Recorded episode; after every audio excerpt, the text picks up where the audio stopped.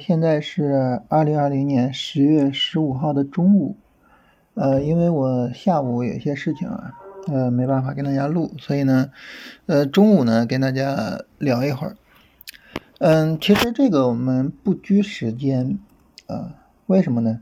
因为昨天跟大家说了啊，就是你去分析一个行情的逻辑，那么这个行情的逻辑呢，嗯，它可能会管很长时间。一个大的逻辑可能管几个月，一个中的逻辑可能管两三周，而一个小的逻辑可能也要管两三天。所以这种情况下呢，就是我们昨天所说的这个三三三零到三三六零的这个小逻辑，它可能要管两三天的时间。那很自然的，就是昨天说了这个逻辑之后呢，今天呢很可能也是要围绕这个逻辑。啊，那如果说。这两个位置都没有突破，它既没有向下破三三三零，也没有向上破三三六零。那好，那这个逻辑就继续持续到明天，直到它呢向上突破了，然后我们说，你看这个逻辑现在破掉了啊，然后呢它是往哪儿破的？那么它这个破会导致中逻辑和大逻辑的一个什么样的变化？啊，那么。这种情况下呢，其实就是一个我们经常所说的大盘的关键点啊，然后这个大盘的关键点会引起来一种什么样的变化，呃，会有什么样的影响，啊，这是我们要分析的重点，啊，所以这种情况下呢，其实呃不是说你非得每天都去看盘，时时刻刻的都要去盯着它，不是，啊，你只要把这个行情的主要矛盾，只要是把这个最重要的逻辑找出来。你就顺着这个逻辑去做推演，顺着这个逻辑去做你的单子就可以了，呃，所以不用老盯着啊。那么大家可能会有一个问题啊，就是你看它现在是在一个三三三零到三三六零的震荡是吧？那这种震荡区我是不是非得等到它突破我才能去做呢？那如果不是的话，那我应该怎么去做呢？这个我跟大家简单聊一聊啊，啊。那么震荡区呢，我们是可以把它分成为下降周期和上升周期的，啊，你比如说我们准确的说呢，就是从十月十二号的十三点三十分到十月十三号的十一点，这个过程呢，就是我们当前这个小的震荡区的第一个下降周期，啊，然后呢就开始往上涨，啊，涨到十月十三号的十五点。啊，这是一个上涨周期，然后呢，从十月十三号十五点到今天的十点，这又是一个下跌周期。目前呢，运行在上涨周期里边。所以，当你去分析一个震荡区的时候呢，你首先把这个上涨周期和下跌周期给拆分出来。拆分出来之后呢，那么这个时候就在不同的周期里面去做不同的事情。嗯，在。下跌周期的时候，你重点的去分析这个下跌的力度大不大，它有没有可能向下跌破整个震荡区，打破这个震荡区的维持。啊，如果说你发现哎下跌力度不大，啊，它很可能这个震荡区继续维持，那好，那这个时候呢就是可以去买的时候。也就是说，不是真的向上突破了震荡区才去买，而是下跌周期跌到。震荡区低位的时候，啊，下跌周期的下跌展开的时候，我们去看它的力度怎么样，我们去判断它会不会破位。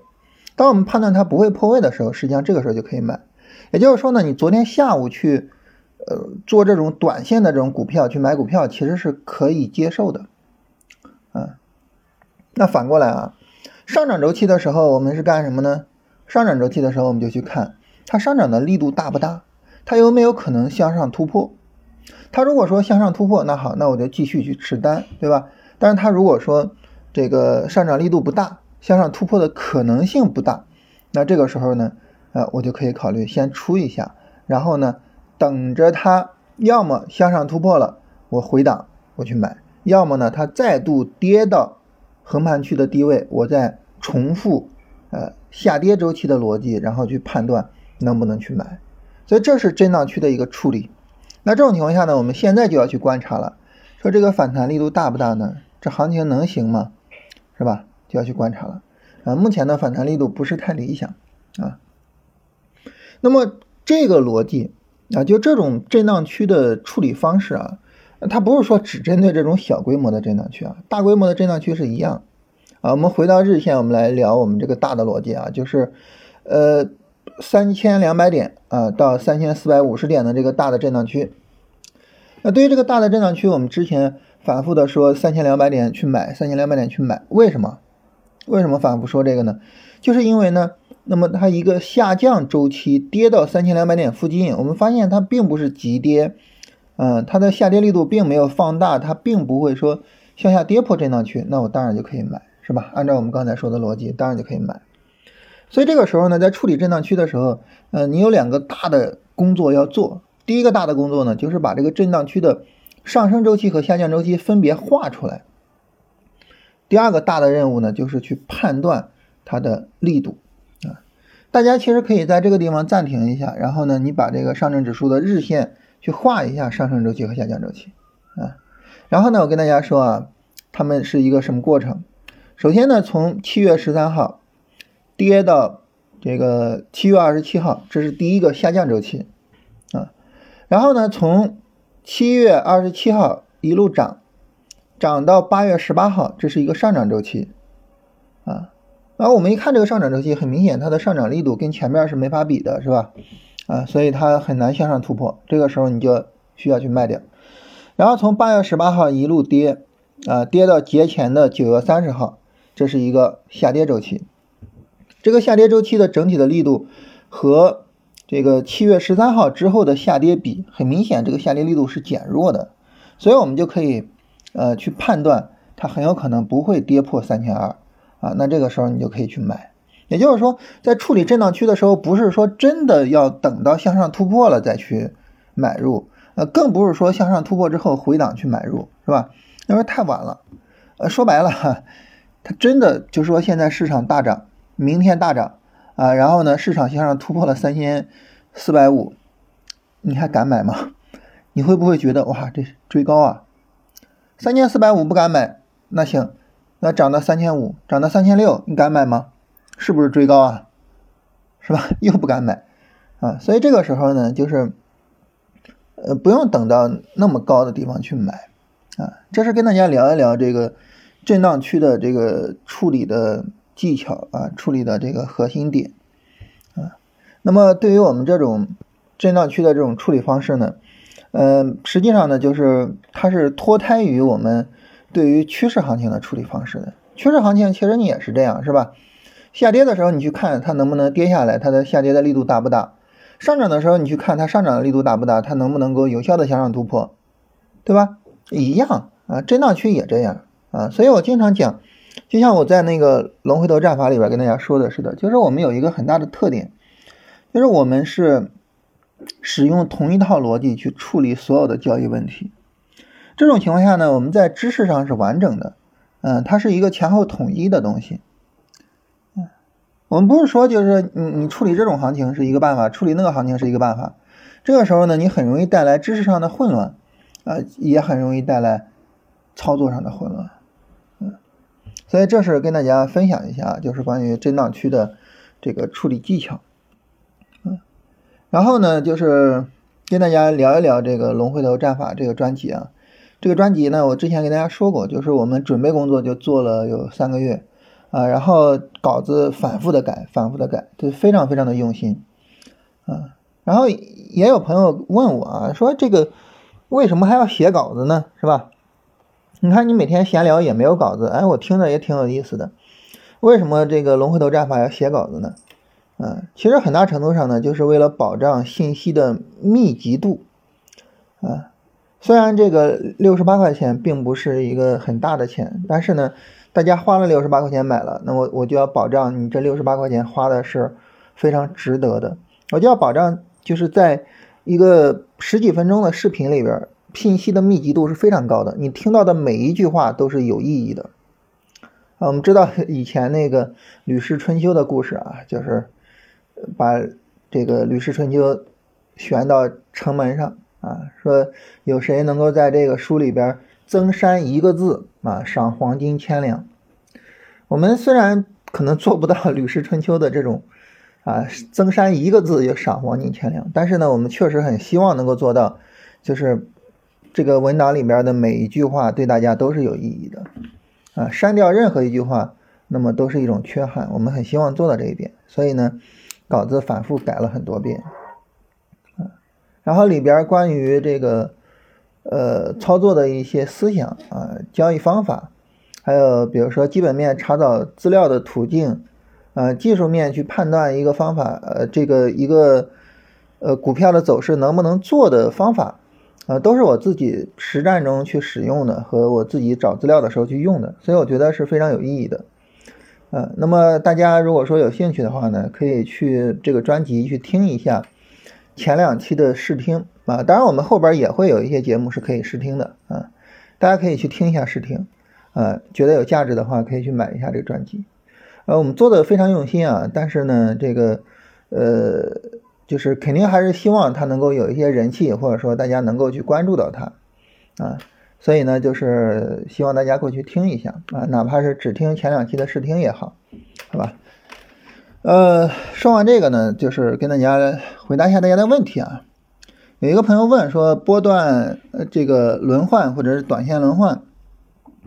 之前都是聊空间啊，有没有时间上的讲究？这个其实它的基本的讲究就是时间上的讲究啊。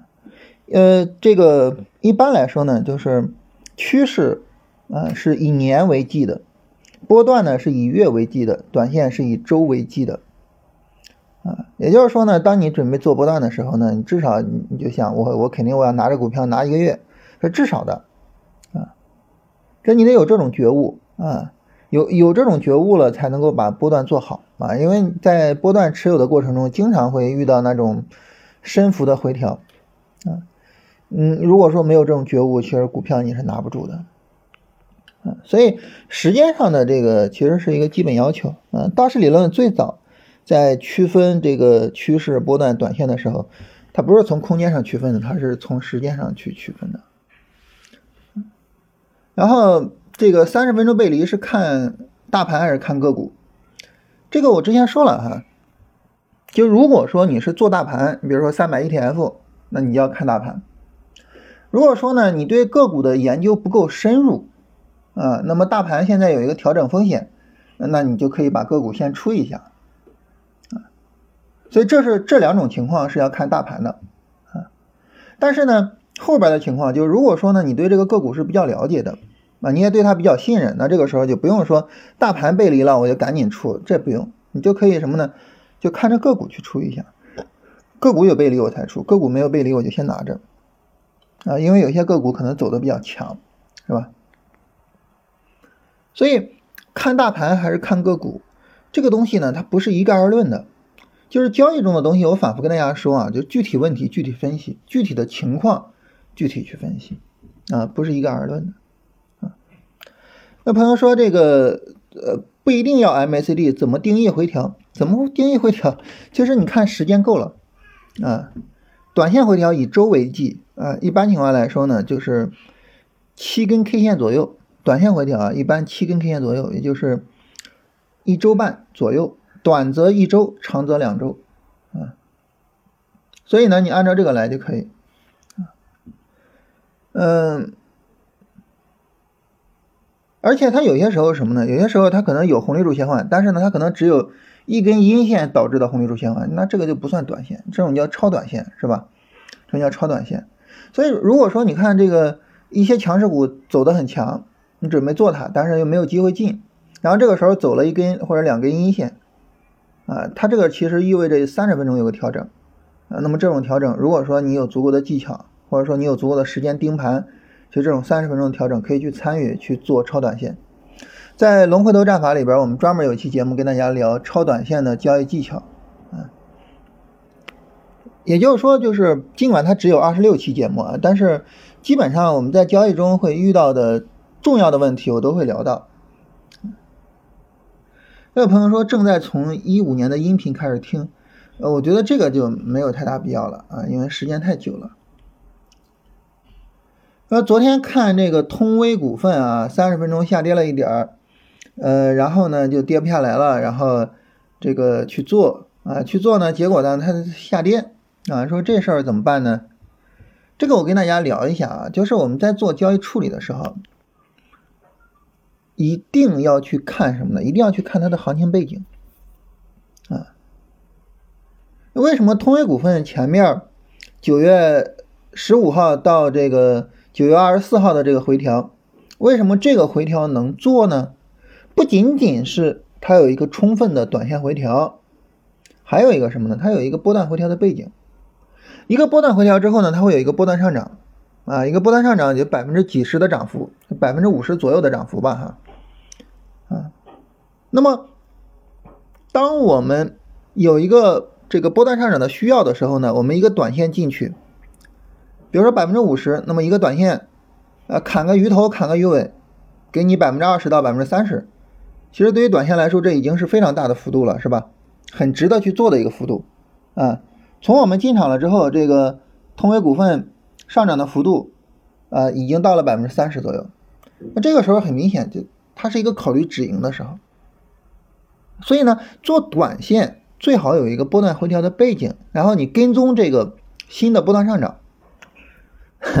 再说一遍，这个这个内容在龙回头战法里边也详细的讲了啊，嗯，然后。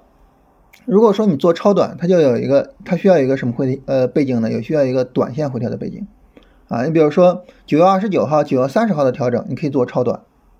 但是呢，如果说一个短线回调之后已经涨了一两周了，你看从九月二十五号开始上涨啊，涨到昨天九呃十月十四号，已经涨了几根 K 线，涨了八根 K 线了，已经涨了一两周了。这个时候呢，它需要一个短线回调了。你这种情况下，你再买进去，那很明显，你是很难赚到钱的。更何况，更何况，你仔细的去看三十分钟，这个地方是有一个明显的背离的，啊，也就是说，这儿它不但不是进场的地方，它反而是出场的地方。所以在这里，我跟大家强调一下，就是当你想要做短线的时候，它应该有一个波段回调的背景，你在第一波拉升，然后。回调的时候买进去，赚取主升浪。如果你想要做超短线，那么它应该有一个短线回调的背景。你在第一波拉升回调进去，然后赚取一个三十分钟的主升浪。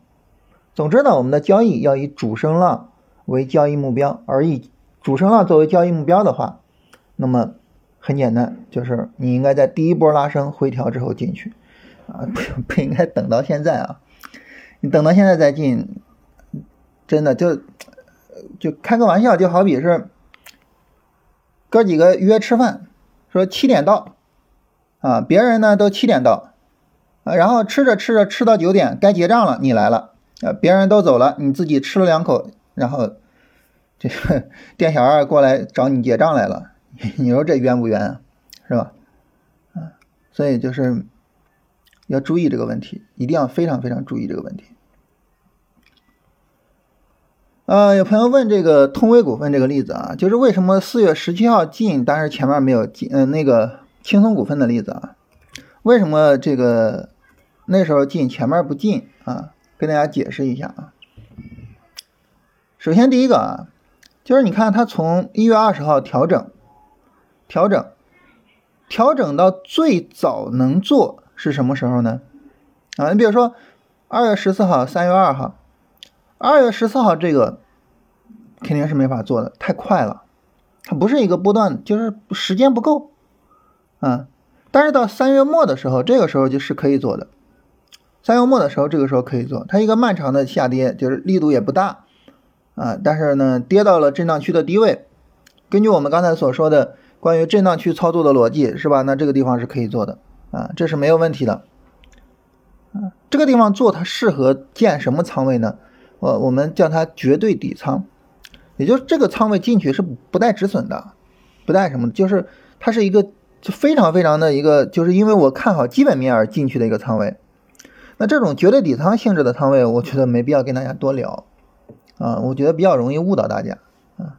就是你对一个股票基本面没有一个很好的认识，然后你盲目的去进绝对底仓，这个时候是非常非常危险的。所以当时没有跟大家聊这个进场啊。然后呢？为什么聊四月中旬这个进场呢？因为四月中旬这个进场很明显啊，技术上这就是一个买点啊。龙回头战法里面聊买点的时候，就这 这种买点是一个基本买点啊，一个非常重要的买点。至于说前面这个后边青铜股份在比如说到八月中旬的时候，那个时候买没买？那个时候也是一样啊，就是你从这个底仓的角度是可以去建的，嗯，从底仓角度是可以去建的。但那个时候买呢，还是会比较早一点，还是会比较早一点啊。那么一直到九月九号的时候。这个时候买是就这一波买是比较合适的，啊，为什么这一波买比较合适呢？呃，我们在这个在这个这个龙回头里边专门有期节目跟大家聊，就是怎么买到行情的起爆点，怎么样买到就是最佳的那个进场位置，呃，那个地方会跟大家聊一聊这个话题，就是怎么样去判断这个地方很难再跌下去了。嗯，就是操作价值非常高，就是怎么去判断这个事儿，到时候跟大家详细的聊一下。总之呢，就是第一，时间上要到位，啊，时间上要到位。第二个呢，就是它呃整体的下跌力度波段啊，整个波段下跌力度是可以接受的。第三呢，就是跌到震荡区低位的时候，实际上这个时候是可以建绝对底仓的，在你强调再强调啊，在你有基本面的深刻认知的情况下。那最后呢，就是一个非常好的进场位置，呃，实际上就是一个明确的底部信号的时候。啊，这是大家的问题啊，跟跟大家回答一下。然后，其实越回答大家的问题，我越感觉到我们当做那个龙回头战法那个专辑做的是比较有意义的，因为几乎大家所有的问题都能够在那里找到答案。啊，就是那是一个。非常完整的整理啊，呃，稿子总共十万字左右，但是呢，基本上跟交易相关的所有的东西都聊到了，嗯，就是，嗯，我们有句话叫做，呃，真传一句话，假传万卷书。很多时候，你的交易想法就是，如果说你就闲聊也好，或者是，呃，去抒发也好，其实你能够讲很多很多东西。呃，但是真正把它给整理起来、凝结起来，其实可能就是很薄很薄的一本小书。嗯，所以从这个意义上，就是市场认知也是一个把市场读厚，然后呢再读薄的一个过程。